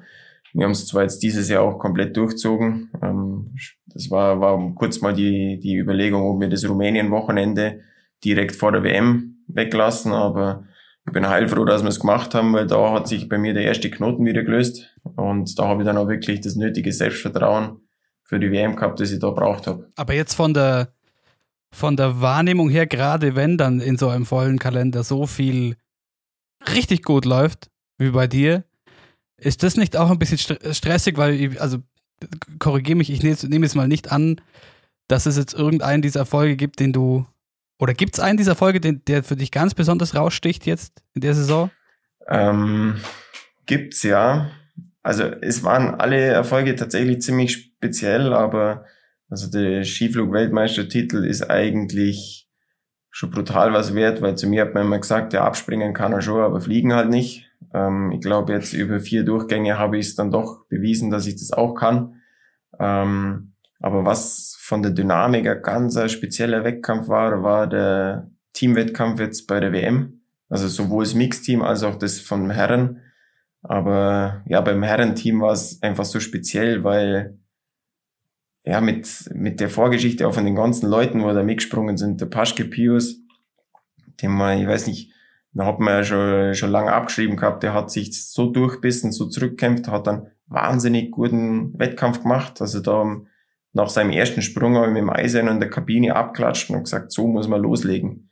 Ähm, also das, da ging da ging's richtig zur Sache. Dann der Severin nach seiner so heftigen Verletzung eigentlich oder seinen Verletzungen wieder zurückzukommen und in das Team erstmal da reinzuspringen, dann nur seine Leistung abrufen und ja, einfach die, das Besondere, dass der Severin, der hat uns über Jahre die, die Stange hochgehalten, also die Fahne hochtragen. Und wir konnten uns da von ihm lernen, in seinem Windschatten irgendwie entwickeln. Und er hat immer, hat uns immer mitzogen, weil er immer gute Leistung gebracht hat. Und dieses Jahr war es halt einfach mal umdreht. Da haben jetzt andere Leute auch ihn mal mitziehen können. Und das hast du auch einfach gemerkt ne, mit seiner Vorgeschichte und so, das war schon echt speziell. Also das war wirklich, das hat am ganzen Team, das hat, hat uns echt was bedeutet. Und der Eise am Vortag noch gestürzt und dann aber zum Teamwettkampf nochmal über sich hinausgewachsen. Auch die zwei, zwei Jungen, ähm, wo jetzt nicht mitspringen durften, aber die haben uns super unterstützt. Also es war echt ein richtig spezieller und cooler Teamtag. Von dem her, der war schon besonders. ja, das, das hat man euch auch def definitiv angesehen. Ähm, aber was ich eigentlich noch sagen wollte, ähm, fällt es dann nicht schwer, eben wenn der Kalender so voll ist und wenn es dann so erfolgreich ist, ähm, dass man, also, dass man, und dann, wenn noch Corona dazu ist, dass man irgendwie vielleicht das Gefühl hat, man, man kann das jetzt nicht genießen irgendwie, weil es, es steht schon das nächste ums Eck und da gibt es auch wieder was zu gewinnen und gleichzeitig so jetzt zwischendurch mal irgendwie ähm, Party machen ist auch nicht und so weiter und so weiter. Ist das nicht was, was dann vielleicht so kleiner so ein kleiner äh, Wermutstropfen ist. Das stimmt, das ist vielleicht ein bisschen schade, aber andererseits genossen habe ich es in dem Sinn wirklich jedes einzelne von den Event, vor allem auch mit dem, was da pass passiert ist. Ähm, und ich sag's mal so, aber also wirklich ähm, die Sau rauslassen und alles drum und dran mitten im Winter, das geht eigentlich eh nur bedingt. Also das kann man mal machen. Ich sag's mal so, nach dem, nach dem Teamspringen da, da das, das war schon auch besonders. Das haben wir schon auch, ähm, glaube natürlich im internen Kreis, aber da, das haben wir schon auch wirklich entsprechend gewürdigt, glaube ich. Und ähm, ja, ansonsten, wenn natürlich, wenn man kann jetzt da nicht die, die mega Sau rauslassen, aber das ist ja so, wenn jetzt auf der Großschanze hole ich Bronze am Vortag, dann lasse ich trotzdem nicht die Sau raus, weil ich weiß, am nächsten Tag ist ja auch das Teamspringen noch. Nichtsdestotrotz kann ich es aber trotzdem genießen, weil ich einfach weiß, wie gut es, wie gut es gegangen ist. Und deshalb, auch wenn man es nur vielleicht ein bisschen kurzer genießt und dann wieder in die Schublade packt, aber die Schublade kann man jederzeit wieder aufmachen. Ich glaube, das Einzige, was schade ist, ist nicht die Sau rauslassen, sondern die, die Fans, die die Sau rauslassen hätten. Das wäre, das wäre, glaube wirklich, also die gesamte WM, vor allem wenn es so dann ausgeht, ich glaube, die Hütte hätte so brennt, das wäre so genial gewesen. Wenn ich mir das an der Tournee so vorstelle, das war, das war Wahnsinn. Und dann bei der Weltmeisterschaft, ich glaube, dass das, dass das nochmal besonders oder dass das schon wirklich nochmal spezieller ist, aber es ist trotzdem den Umständen entsprechend, ist, glaube das Beste daraus gemacht worden, auch von der Organisation, von allem drum und dran, das war schon genial. Und deshalb glaube ich, können wir schon froh sein, dass es, dass es so, so ausgegangen ist und auch die Volunteers haben alles gegeben. ja. Aber das war halt bei, also das war bei der, bei der Tournee, da bin ich echt vor dem Fernseher gestanden und dann haben wir gedacht, hey, was wäre da jetzt? Das war ja abartig. Das Seit stimmt. 60 Jahren, oder? Oder nein, doch 60. Ja, 60, der Max Bolker, ja. ja. Das war, ja, aber mal. Ich glaube, es, es hilft ja nichts. Wie schön es gewesen wäre, das bringt auch nichts an. Sondern da einfach die Momente, die wo dann so kommen sind, so gut wie möglich genießen. Ich glaube, da, da hat dann hat jeder das meiste davon.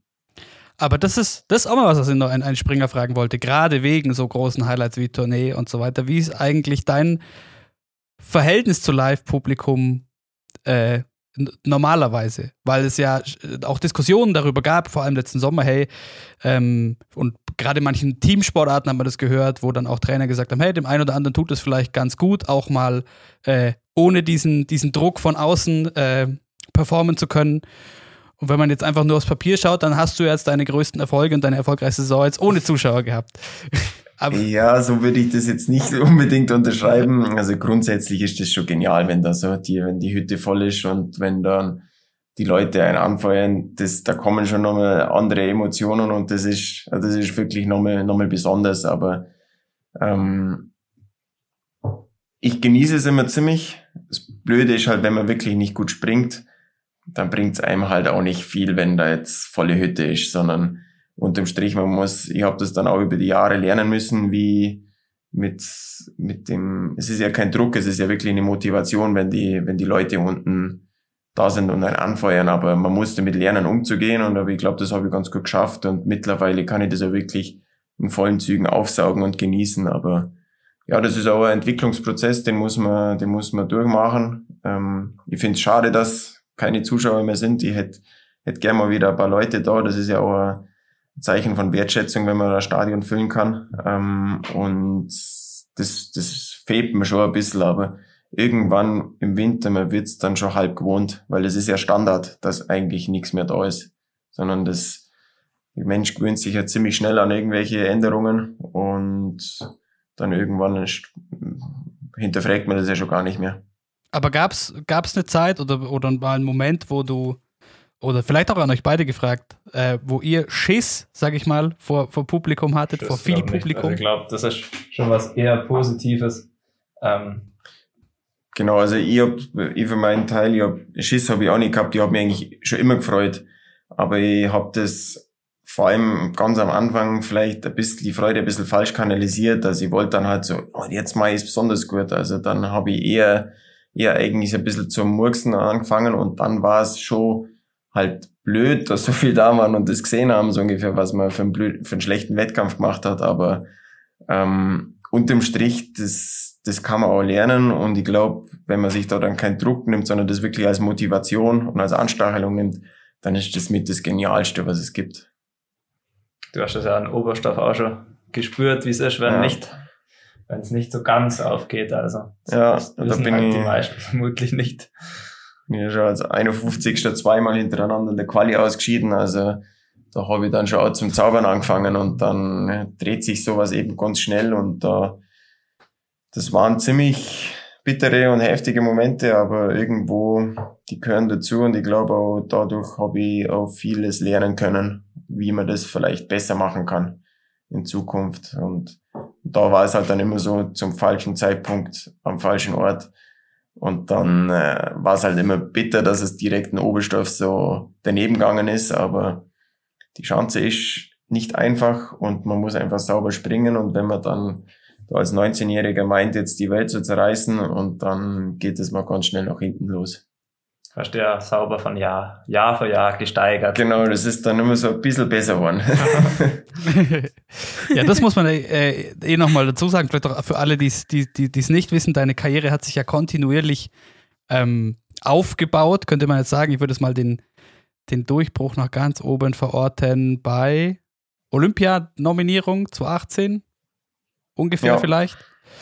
Ähm, hättest, du, hättest du gedacht oder dachtest du, dass das was ist, so wie du arbeitest, wie du trainierst, dass sich, ähm, so, dass, dass das so lange dauert? Jetzt mal, jetzt mal äh, überspitzt nee. gefragt, einfach nur, weil der der Finzi gegenüber sitzt, bei dem das irgendwie so ein bisschen andersrum lief. Da sind, sind schon ziemlich schnell irgendwie ziemliche Sensationen passiert. Nee, das hätte ich niemals gedacht, dass das so lange dauert. Ähm, ist ja gut, dass ich es nicht gewusst habe, weil ansonsten hätte ich vielleicht schon die Flinte ins Korn geworfen. Ähm, weil das war, ja, irgendwie, also ich war immer motiviert und habe dann wirklich ak sehr akribisch bin das Ganze angegangen und habe das versucht, sehr strukturiert aufzubauen. Und dadurch, dass es halt immer so ein bisschen vorwärts gegangen ist, ähm, war das eigentlich ganz gut, weil dann konnte ich mich halt auch eine Zeit lang über den 20. Platz freuen wie ein Schnitzel, weil ich mir gedacht habe, so, das ist jetzt echt besser, also das wird, das wird, das ist jetzt, war jetzt halt gut.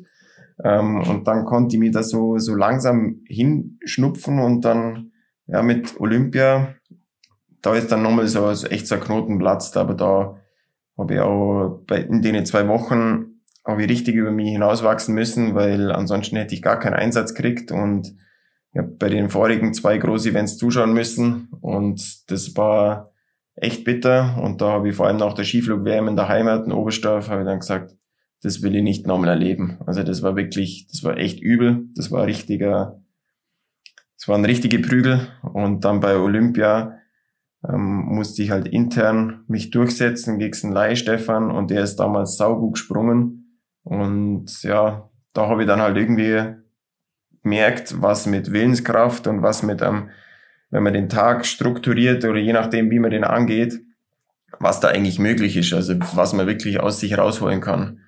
Und da ist dann wirklich wie so ein kleiner Knoten platzt. Da könnte ich mir mal noch eine Stunde geben fürs Homeoffice, was so möglich ist, wenn man seinen Tag äh, gut strukturiert. ja, also wie gesagt, wie, wie, man so, wie man so einen Wettkampftag gestalten kann und was ein, einfach auch mit, mit Willenskraft und Entschlossenheit möglich ist. Und wie ich da den, den einen Tag, wie ich den genutzt habe, nach dem letzten Sprung, wo ich unten gestanden bin, mir sind die Oberschenkel aufgeschossen, ich war komplett hinüber, also ich war wirklich mega arsch, aber der Tag, so gut bin ich noch nie in meinem Leben gesprungen und da habe ich dann gemerkt so, okay, das ist jetzt schon ganz schön krass eigentlich, was jetzt da heute passiert ist und da habe ich dann auch mir das dann geschaut, dass ich mir das merke, dass ich das vielleicht dann noch ein paar Mal reproduzieren kann. Und davon habe ich halt jetzt auch bei, bei den Groß-Events oder bei den Wettkämpfen der letzten Zeit einfach auch profitiert, dass ich mir halt, wenn ich dann wirklich, wenn es dann wirklich am Wettkampf geht, dass ich mir dann nochmal das letzte bisschen steigern kann. Du hast den Weg für die gefunden. Das ist ja immer das, ähm, genau das kann man wahrscheinlich jetzt nicht auf mich anwenden, aber halt jeder muss für sich so was finden, wo er sich drauf verlassen kann und das ist. Genau, da hat jeder so seine, seine Muster, wo er weiß, okay, das funktioniert, wenn ich, wenn ich so und so tick, dann funktioniert das, dann kriege ich mich da hier und ähm, ich bin ja auch mit dem Eisenwichler Markus immer auf dem Zimmer, ähm, der sensationeller Skispringer, aber der hat eine andere Strategie, wie er an einen Wettkampf hingeht. Also der, der macht, macht auch sein Programm, aber halt, das ist komplett anders wie meins. Aber für jeden funktioniert es individuell und das ist dann auch wieder spannend. Was ist da der größte Unterschied zwischen euch beiden? Also zwischen dir und dem, und dem Markus Eisenbichler?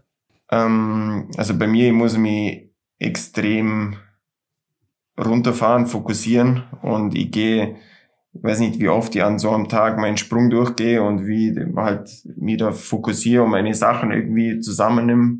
Da kann ich auch mehrere Punkte in einem Bild und beim Eis ist es eher so, der bringt sich in einer, sag jetzt mal, lockere Ausgangsposition, oder halt irgendwie Lust hat auf Skispringen und muss dann mit seinem Gespür, also der macht viel über Intuition und Gespür, ähm, wenn das dann an dem, an dem Tag gut passt, dann, dann, dann ist er auf der Schanze einfach so feinfühlig und so locker und mit der, mit der letzten Konsequenz zieht er das dann durch und dann, dann ist das für ihn stark, aber bei mir ist es dann vielleicht so, ich rede dann ein bisschen weniger, also ich bin dann sehr in mich gekehrt und schaue, dass ich irgendwie meine sieben Zwetschgen beieinander habe, aber ja, jeder hat das so seine eigene Lösung. Also der Moritz hat es vorhin erzählt, ähm, das hat der BR gepostet, dass du doch auch so ein, so ein geheimes Notizbuch hast.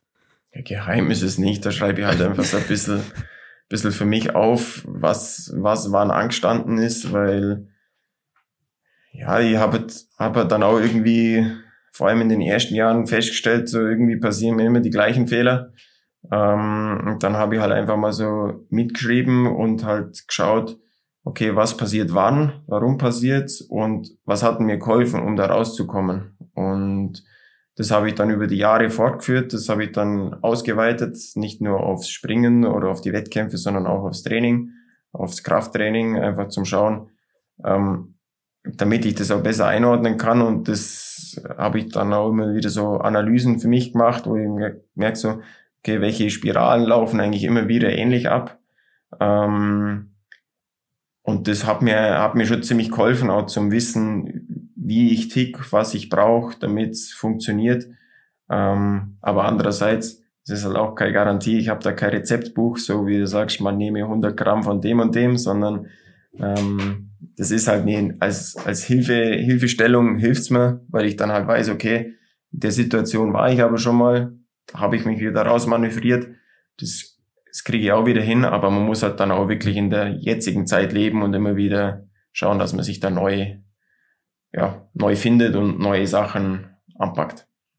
Das ist vielleicht auch was fürs, fürs Kindergroßziehen jetzt. Welche Fehler passieren beim Windelwechsel am häufigsten und so weiter. Ja, das schau ich mal. Welch, wel, wel, welches Gemüse funktioniert, welches nicht. Aber äh, zu diesem Ding, was ist, was ist der, der Fehler, der am häufigsten dann passiert? Also der sich am häufigsten wiederholt? Ähm, zum einen, also der Grundfehler fängt bei mir eigentlich bei der Anfahrtsposition an. Und da gibt es zwei Extreme. Entweder ich bin zu hoch oder zu weit hinten. Das heißt, das sind so, ich sage jetzt mal so die zwei Extremen. Da gibt's ganz viele Nuancen zwischendrin, weil manchmal denkt man sich, ja, das sieht doch gar nicht schlecht aus, aber dann ist vielleicht der Rücken runter, irgendwie das Knie schärfer oder was weiß ich. Und wenn die Hocke dann ganz gut passt, dann kann ich eigentlich den Absprung relativ gleich gestalten. Aber wenn die Ausgangslage nicht passt, dann mache ich den gleichen Absprung und es kommt irgendwas raus. Und da gibt's dann feine Nuancen und dann halt auch von Schanze zu Schanze. Der Finzi kann das bestimmt bestätigen. Mhm. Es gibt so unterschiedliche Schanzenanläufe, die wo manchmal total schwierig sind und wo man eigentlich nicht wirklich versteht, warum das funktioniert. Und dann kann man aber vielleicht mal ein Jahr später zurückblättern so, ja, da bin ich doch letztes Jahr Fünfter geworden. Irgendwas kann ich da ja nicht ganz so verkehrt gemacht haben. Und dann kann man sich mal schauen so, ah, okay, da habe ich das und das angesteuert um das Gleiche wieder rauszukriegen. Und da kann man das auch mal wieder probieren. Und in der Regel, zumindest habe ich diese, die Erfahrung gemacht, ganz so schlecht ist es da meistens nicht. Das kann ich nur bestätigen. Oder zum Beispiel in Oberstach auf der großen Schanze, da ist es bei mir. Eigentlich schaut meine Anfahrtsocke so aus, wie es mir schon auch vorstelle, aber wenn ich versuche abzuspringen, dann äh, ich habe einfach hab nicht das Gefühl, ähm, das ich brauche, um dass ich weiß, ich kann jetzt einen Absprung einleiten, so wie ich das äh, auf anderen Schanzen auch mache. Und das, ähm, das ist dann immer komisch. Äh, ich schaue dann das Video und denke, hey, das schaut eigentlich schon so aus, wie ich es mir vorstelle, aber vom Gefühl her bin ich, ja, ähm, bin ich einfach nicht in der Position, wo ich weiß, hey, jetzt, jetzt kommt Absprung und jetzt kann ich auflösen gleichmäßig und dann ist da immer bei mir die Energie verpufft und das Knie reingegangen, ähm, nach vorne rein und ähm, das ist dann immer so ein Zeichen dafür, dass man nicht abspringt, sondern eben die Energie, ja, die geht dann flöten. Und es ist halt auffällig, zum Beispiel, es gibt so ein paar Schanzen, da wo jeder zweite zu spät ist. Und Oberstoff ist auch eher eine Schanze, wo man zu spät abspringt. Also wie der Finzi schon sagt, die ist nicht ganz einfach vom Radius. Und dann hat man vielleicht nicht so das Gefühl, wie man jetzt da abspringen kann, wartet die zwei Zehntels lang und dann latscht man noch voll durch. Also das ist dann echt interessant eigentlich. Ja, sehr interessant. Ich finde es vor allem auch faszinierend, weil ihr die ganze Zeit von Ansteuern sprecht. Also wenn man dann eben über jahrelanges Training so drin ist, dass man halt eben auch so minimale körperliche Veränderungen, sei es der Kniewinkel, die, die Rückenkrümmung oder was auch immer, äh, bewusst dann irgendwie äh, adaptieren kann. Aber euer Sport ist ja nicht nur getrieben von ähm, an von Perfektion im Körperlichen, an die man sich versucht anzunähern, sondern vor allem ja aber auch äh, von technischen Entwicklungen, die genauso dazugehören.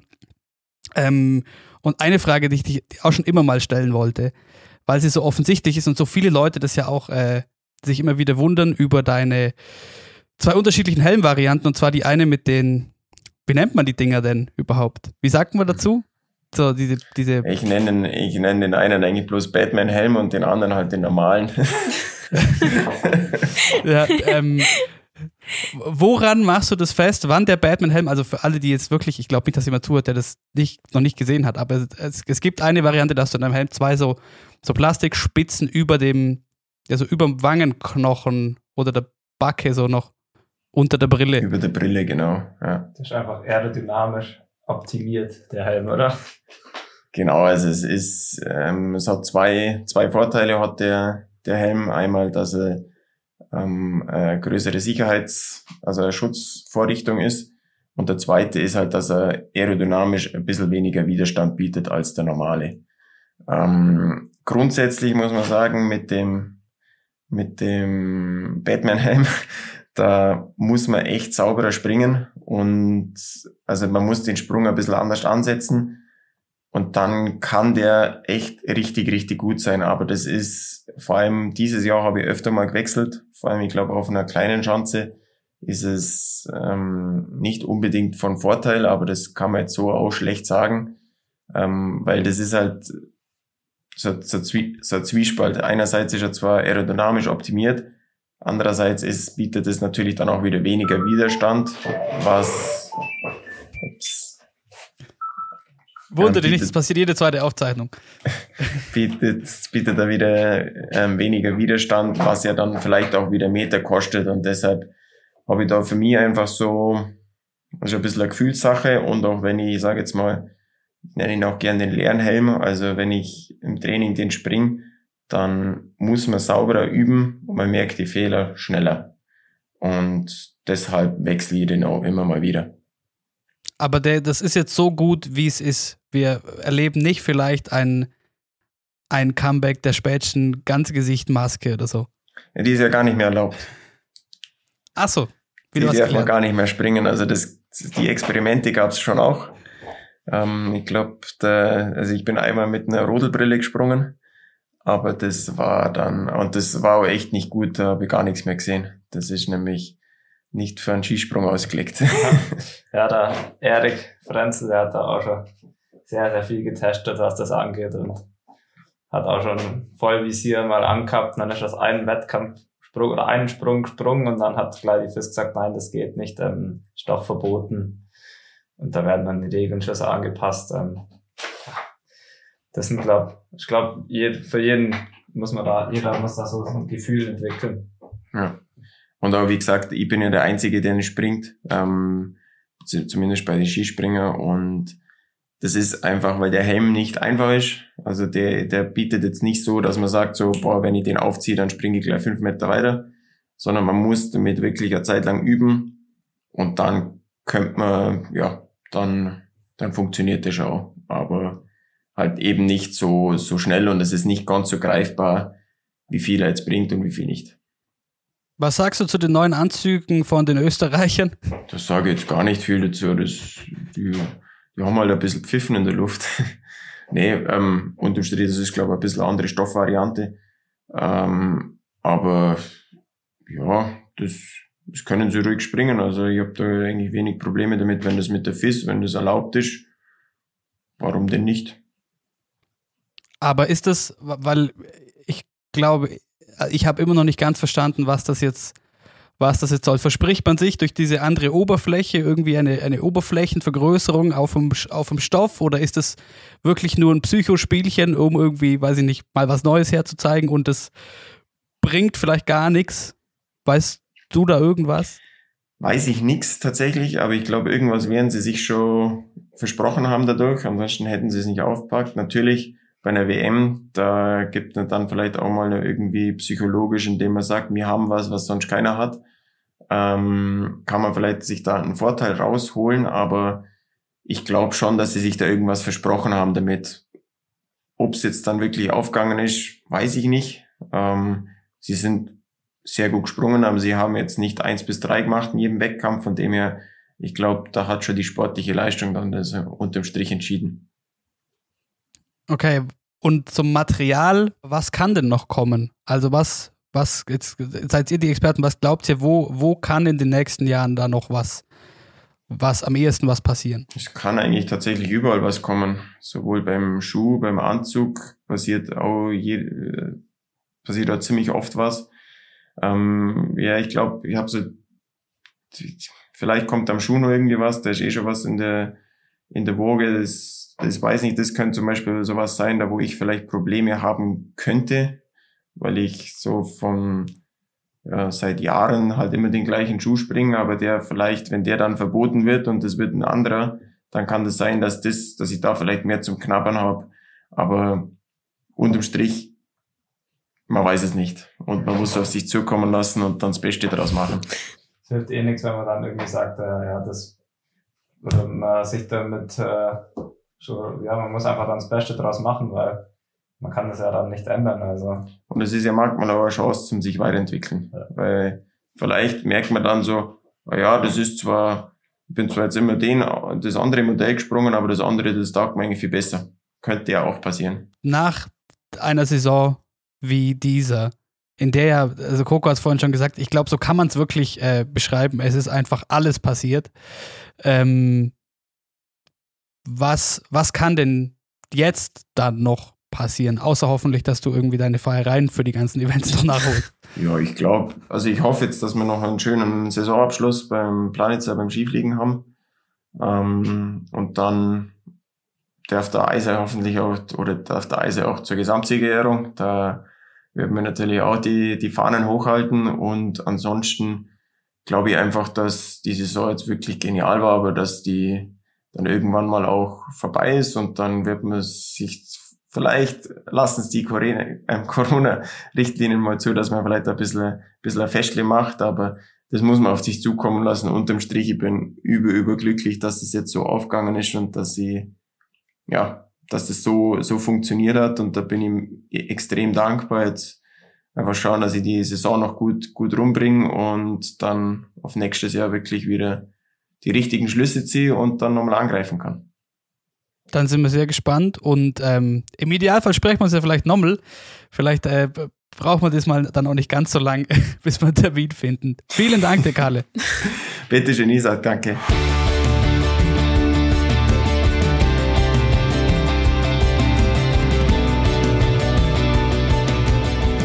Das war's also. Wieder mal eine lange Folge.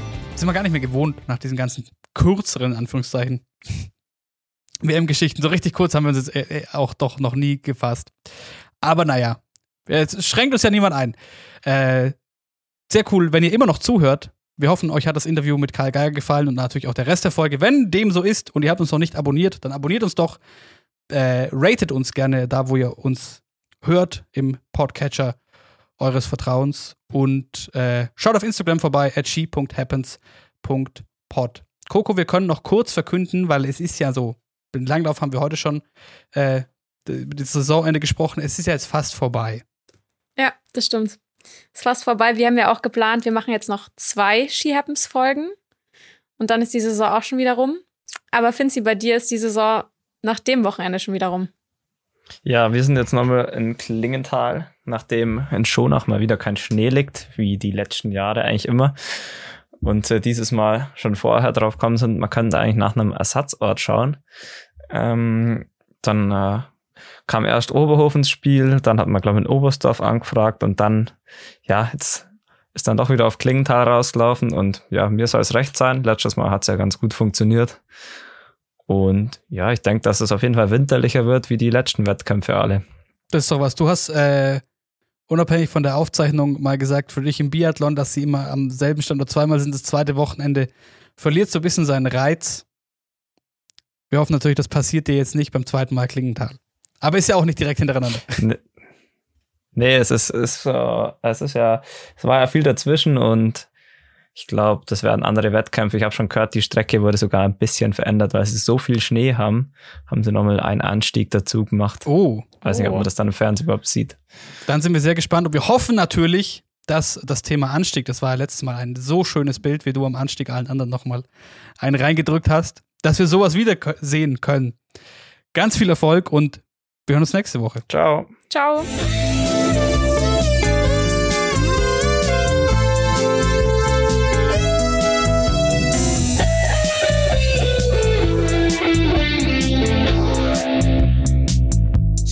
happens.